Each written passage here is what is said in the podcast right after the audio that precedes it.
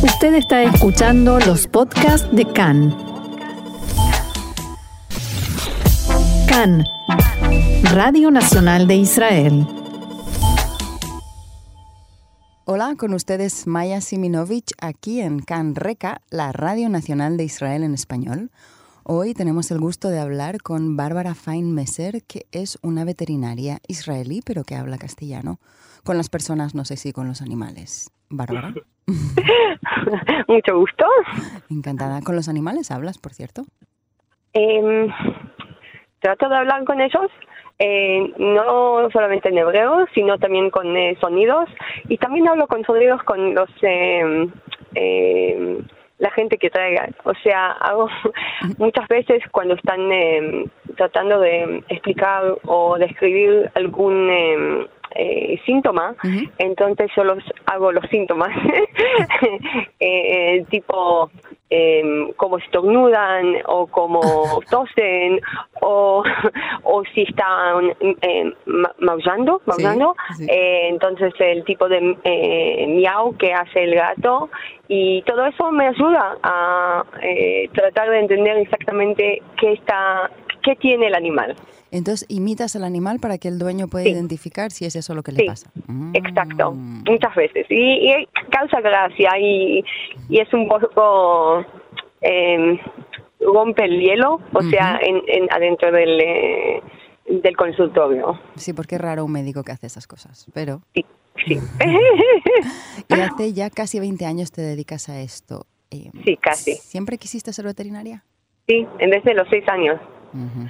Y em, en Israel no teníamos una facultad entonces entonces eh, mis padres de- lo único que estaba lo único que hablaba era de tener animales y tener un perro y em, eh, y en todo este tiempo eh, solamente hablaba de eso. Em, entonces eh, ya sabíamos en ese tiempo que voy a tener que ir a estudiar en algún lugar que no sea Israel. Después se abrió la, eh, se abrió la facultad de, en Rehovot, eh, y pero eso ya es otra historia. Pero entonces fuiste de esos niños consistentes, ¿no? Porque hay otros niños que Sí. quieren ser, eh, no sé, presidente o lo que sea y no Sí. siguen su sueño. No, yo fui siempre quise ser veterinaria, siempre. Y en Israel, eh, de verdad que en aquel entonces no había esta escuela, pero ahora que hay un veterinario casi en cada esquina de las grandes ciudades, Especialmente en Tel Aviv. sí. especialmente en Tel Sí. Aviv, ¿por, por qué creemos que es así? ¿Hay un amor aquí más grande a los animales que en otros lugares? Eh, es que a comparación del- de, la población, o sea, de la De la cantidad hay- de gente. de la cantidad de gente no es tanta tanta o sea la población es bastante chica para tener eh, una cantidad tan grande de veterinarios. Pero si si se ve en, eh, en- visto de, de- o sea de, de en todo el mundo no es tanto. Es que en las grandes ciudades en Israel em, so- son ciudades chiquititas y están una atrás de la otra, entonces todo parece como eh, Muy lleno. como, eh, muy lleno, pero no, no, no creo que haya más eh, cariño o amor para los eh, animales acá que, hay, que en otros lugares, porque yo estuve eh, estudié también en Argentina y estuve en Eslovaquia y eh, estuve ahora viviendo en Estados Unidos y, y viajando por el mundo y estuve en Australia y puedo decirles que no, hay mucha gente que ama los eh, animales, pero eh, aquí es un poco distinto, o sea, el, el- en, la mentalidad israelí es muy eh, abierta y muy... eh, eh, entonces es, es como parte de la familia. Pero aquí yo veo que casi todo el mundo tiene un perro en casa y además los gatos. Eso, la verdad que en España no lo he visto a lo largo de los años. porque hay una cantidad de gatos callejeros que es, es, eh, es, es una población enorme que estamos tratando ya hace como 30 o 40 años de tratar de minimizar, mi- minimizar eh, los, eh, los números, eh, especialmente con eh, eh, la sí. exacto. Eh, y, y ayuda, pero no ayuda tanto. Eh, y las, las municipalidades eh, tienen eh, un un, em, Presupuesto. un presupuesto muy chico para para Dedicado tratar de este sí. problema, exacto. Y es un verdadero problema, ¿no? y es un problema, es un problema porque eh, afecta no solamente los gatos mismos que sufren y, se, y se atropellan y, y se quedan sin agua en, en los, eh, eh, los, los, los- las temporadas que- calurosas del, del país y hay como 10 meses de calor acá. Ujú. Eh, pero también afectan otras poblaciones de, eh, de, eh, de, de, eh, rodents, de, Ajá, roedores. eh, exacto, y también, también de pájaros, y entonces eh, tienen muchos, eh, hay, hay muchos pajareros que, eh, o gente que se dedica a, a ese tipo de población de otro tipo de animales que eh, le vienen, que, que quieren eh, completamente eh, Exterminarlos. Sí, exterminarlos, exactamente, a los gatos. Ujú. Y, es, y es, y es, un, es un verdadero problema porque Israel sin gatos es, es otro tipo de Israel. Aunque he vivido en, en lugares donde no hay ni un gato callejero, uno. Así que, es, pero sí, es, es, pero es no solamente acá, también en, em, en eh, eh, Grecia eh, tienen un, eh, eh, y también en em, eh, Georgia. Ajá. Eh, el, rumor que yo em, había leído era que Ujú. en Europa también había muchos gatos, como en todo el mundo había gatos más o menos salvajes pero urbanos. En Ujú. la Edad Media, en Europa, se supone que gracias a la caza de brujas identificaban a los gatos con los animales del demonio y los exterminaron. No sé si es verdad, y es que los países cristianos no tienen gatos por ese motivo, y los países que no son cristianos como Israel sí tienen gatos. ¿Te, te suena Sí. esto? Em, me suena como eh, una eh, urban legend. Em, pero hay hay em, hay países como eh, Georgia y, y em, Grecia que, Que son, em, ortodoxos. que son ortodoxos y hay muchísimos gatos callejeros ahí también. O sea, que Así se nos hay- derrumba la teoría. eh, Exactamente.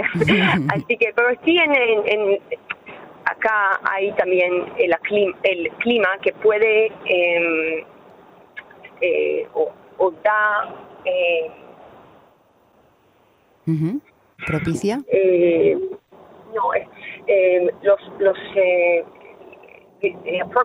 las condiciones apropiadas para que los gatos eh, puedan puedan tener la máxima eh, eh, el máximo número de, de, de fami- o sea, de- Gatitos. De, de gatitos cada año, porque está porque es, cal- es caluroso y, y es, eh, no, o sea, no es desierto, pero es, eh, es- pueden estar en todo el día, afuera todo el, el año y no es que eh, se mueren a- a- afuera eh, en los en los eh, meses del frío. Sí, no son nómadas. Exactamente. Al contrario, son muy territoriales, no es el problema. Muy territoriales, muy territoriales. Y eso, eso también quisiera, hablamos de eso un poco ayer, cuando eh, mencionaste que es muy difícil sacar un gato de casa y traerlo al veterinario. Y eso quiero, eh, sí, eh, eh, hablar un poco de eso, porque es muy importante sí traer los gatos al- al- eh, una vez al año por lo menos para que el veterinario lo vea y no solamente para la vacuna porque nosotros no estamos vacunando cada año. Eh, Sí, ¿no? estamos tratando de vacu- vacunar eh, eh, menos cada año Bien. pero eh, para el well-being, para el eh, bienestar del gato, eh, hay mucho, el gato no sabe, o, o sea, no dice, no exclama, eh, anuncia que no se siente bien. Y una vez que sí vemos que el gato está mal, eh, ya va muy dentro de cualquier enfermedad que tiene. ¿Es diferente Y- a los perros en eso? ¿Los perros sí que se quejan? lo- eh, los perros no se quejan, pero son mucho más, eh, eh, em, ¿Comunicativos? Comunicativos que los gatos o, o que nosotros estamos tan acostumbrados a ver la comunicación de los perros que que y, y- y- que es muy difícil para nosotros ver los eh, nuances los eh, muy pequeños nuances eh, que hacen los gatos. Y eso es muy importante decir y, y para, eso- para eso estamos nosotros para hacer el em, eh, decipher para para, Sí. para Interpretar lo que está pasando. exactamente Pero Bárbara, un veterinario es un, es un médico como muy general, ¿no? Porque eh, hay especialidades, o si tú te dedicas a gatos Sí, y perros y sí. ratones y de todo. O sea, ok, hay, hay, los veterinarios somos como los eh, general doctors, Ajá. o sea que eh, cuando uno se siente mal y tiene un virus, entonces lo damos. Pero hay, hay em, eh, espeli- especializaciones como tenemos en la medicina humana, neurólogos, em, eh, cirujanos, em, em, oncólogos, to- todo lo que ustedes se pueden eh, creer, tenemos todo en, en veterinario. Eh, también hay veterinarios que eh, se hacen ca- eh, cargo solamente de eh, animales de eh, eh, casa, o sea, los gatos y los perros. sí. Exactamente.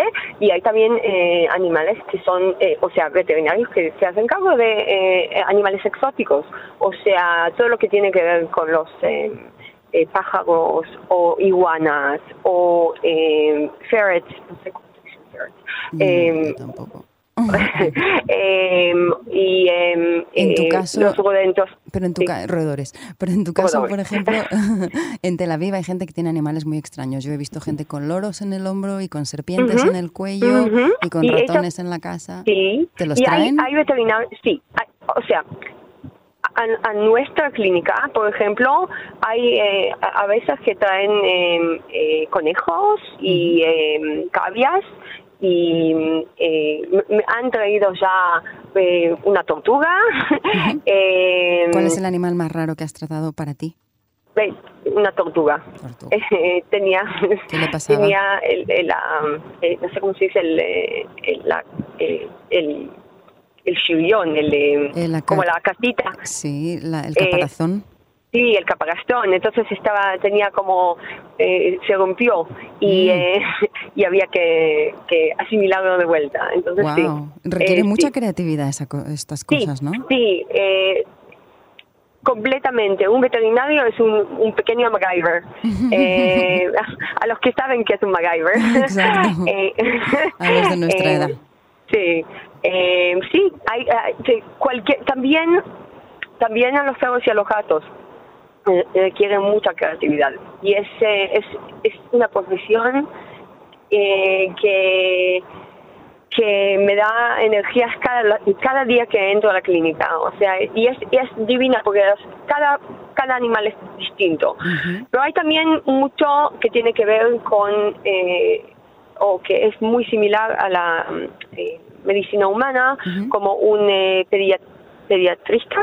¿Pediatra? eh, pe- pediatra eh, que tiene que hablarle a los padres. Entonces Eso iba a nosotros habla- preguntarte. sí, sí, hablamos a los padres de los animales. Que son Hay- los más hay- difíciles. que son difíciles, no son más difíciles, me parece que la- lo- los padres más difíciles son los eh, de, de los médicos o las eh, eh, enfermeras que saben que, que saben que creen que saben todo y hacen eh, más daño a veces que, Ah, que- ¿te refieres a, a, a- a- Dueños que dueños son- de animales que son de sí. profesión médica? exactamente exactamente ellos son Y te vienen los a discutir. peores. Sí. No, no solamente discutir, es también hacen cosas em, y sin preguntar y a veces pueden hacer más daño que, que algo bueno. Eh, pero sí, eh, eh, muchas veces los dueños se sienten como padres y muchas veces los dueños no quieren que les llamen eh, los padres de los eh, animales. Así que es muy depende de eh, también de la re- región del eh, país, porque yo tengo la clínica en Herzliya, pero eh, me parece que en los en las regiones un poco más menos urbanas, entonces los perros y los gatos son son eh, más de eh, trabajo, o sea, el, el gato está ahí para eh, agarrar los ratones y, y limpiar todo el, eh, el meshek, el, el granja, la granja, el campo, y, y los perros están ahí para eh, eh, guardar para que las eh, los eh, hienas y, y- y los eh, predadores no estén ahí. Son Así útiles, que lo que son eran en el útiles, pasado. más exactamente, menos menos como un Compañía. miembro de la familia. Pero los hijos también, en el pasado la gente tenía hijos para que trabajasen, ¿no? Exactamente, exactamente, y así así también los tratan los animales. Y no no creo que es eh, pero tienen que recibir el, la- el- el- em, Tenemos que dar un término medio, ¿no? Que No, no, lo que iba a decir es Mm. que, em, no, el término, o sea, hay gente que trata muy bien a los animales y, y que los usan pa- para, para que eh, estén ahí, pero, em, pero necesitan ver más a menudo el veterinario. Eso es lo que Entiendo, ese es el mensaje. Ir más al Sí. veterinario. un poco más al veterinario, sí. Entiendo. Porque hay muchas cosas que no sabemos que, est- que están y se pueden eh, se pueden Atajar antes de tiempo. atajar o, o, o evitar completamente. Ujú. Si tendríamos un, tendríamos un poco más de, eh, de información. Por ejemplo, y esta es una, una cosa, no sé si tenemos un poco más de tiempo, Sí. pero es una cosa muy importante que quiero decir sobre los perros, eh, porque hasta ahora eh, hablé mucho de los gatos, pero, por ejemplo, los perros, eh, gente cree que si le da un hueso a los perros, aunque no, no, no sean, los huesos lo- a los perros es algo muy malo y no es, no es una buena idea dárselos. Eh, no, no solamente huevos, eh, huesos de, eh, De animales. De pollo, que son que no tienen adentro, o sea, son huecos y Mm. entonces cuando eh, el perro los eh, mastica, entonces parecen como eh, fechas, eh, como. Sí, sí, en, y pinchan. Y, Ujú. y pinchan y así pueden hacer eh, daño a todo el intestino. Pero no solamente esos. Eh, hay como un mitos, y estábamos hablando de mitos, de eh, o le- leyendas urbanas, de que cua- eh, para limpiar los dientes el perro tiene que masticar eh, huesos. Y eso no puede ser más eh, lejos de, de la verdad, porque el, eh, eh, los dientes de los perros, de los gatos y de los seres humanos tienen los mismos tres eh, layers. Eh, Capas. Y capas, exacto. Y, y nuestra capa, y la, primera capa, la capa que eh, sirve para hacer el diente es eh, duro y que no se, no se rompa, ¿El es el, el, el- exacto, el email, el, eh. Esmalte. eh, esmalte. Y el esmalte nuestro, de los seres humanos, es tres veces eh, el ancho de los perros. Mm. Así que si nosotros no nos vamos a poner a masticar Huesos. eh, huesos para limpiarnos los dientes, no les vamos a pedir a los perros para, para que hagan eso. Y es muy es muy importante decírselos a todos eh, todos los eh, em, todos los dueños, Ujú. porque ellos creen que después de dos o tres años, cuando los perros y los gatos tienen mal aliento, es porque eh, no les dieron eh, eh, la comida eh, especial o no les dieron los los algo para masticar, pero no. Como nosotros tenemos que lavarnos los dientes dos veces al día y nos vamos dos veces por año al, eh, al eh, dentista, también a los perros y a los gatos eh, hay la- las bacterias y lo que, ha- lo que hace el mal aliento son las bacterias. Entonces, para evitar todo eso, sí. se puede lavar los dientes. Entiendo. eh, No da- el una- mensaje es no dar huesos, sino lavar los dientes. Sí, exactamente, exactamente. Pues espero que los eh, oyentes que tengan perro se lo, lo hayan escuchado. Y a mí me encantaría seguir hablando contigo, pero creo que tengo que seguir con que el programa debe seguir también. Pero ¿qué te Muchísimas parece? gracias. Que, eh, gracias a ti. ¿Te podemos molestar en otra ocasión y seguir hablando de Sí, por, por favor, sí, Qué bien. mucho gusto. Muchísimas gracias, Bárbara. De nada, muchísimas gracias a usted. Adiós. Chao, hasta luego. Y aquí seguimos en Canreca.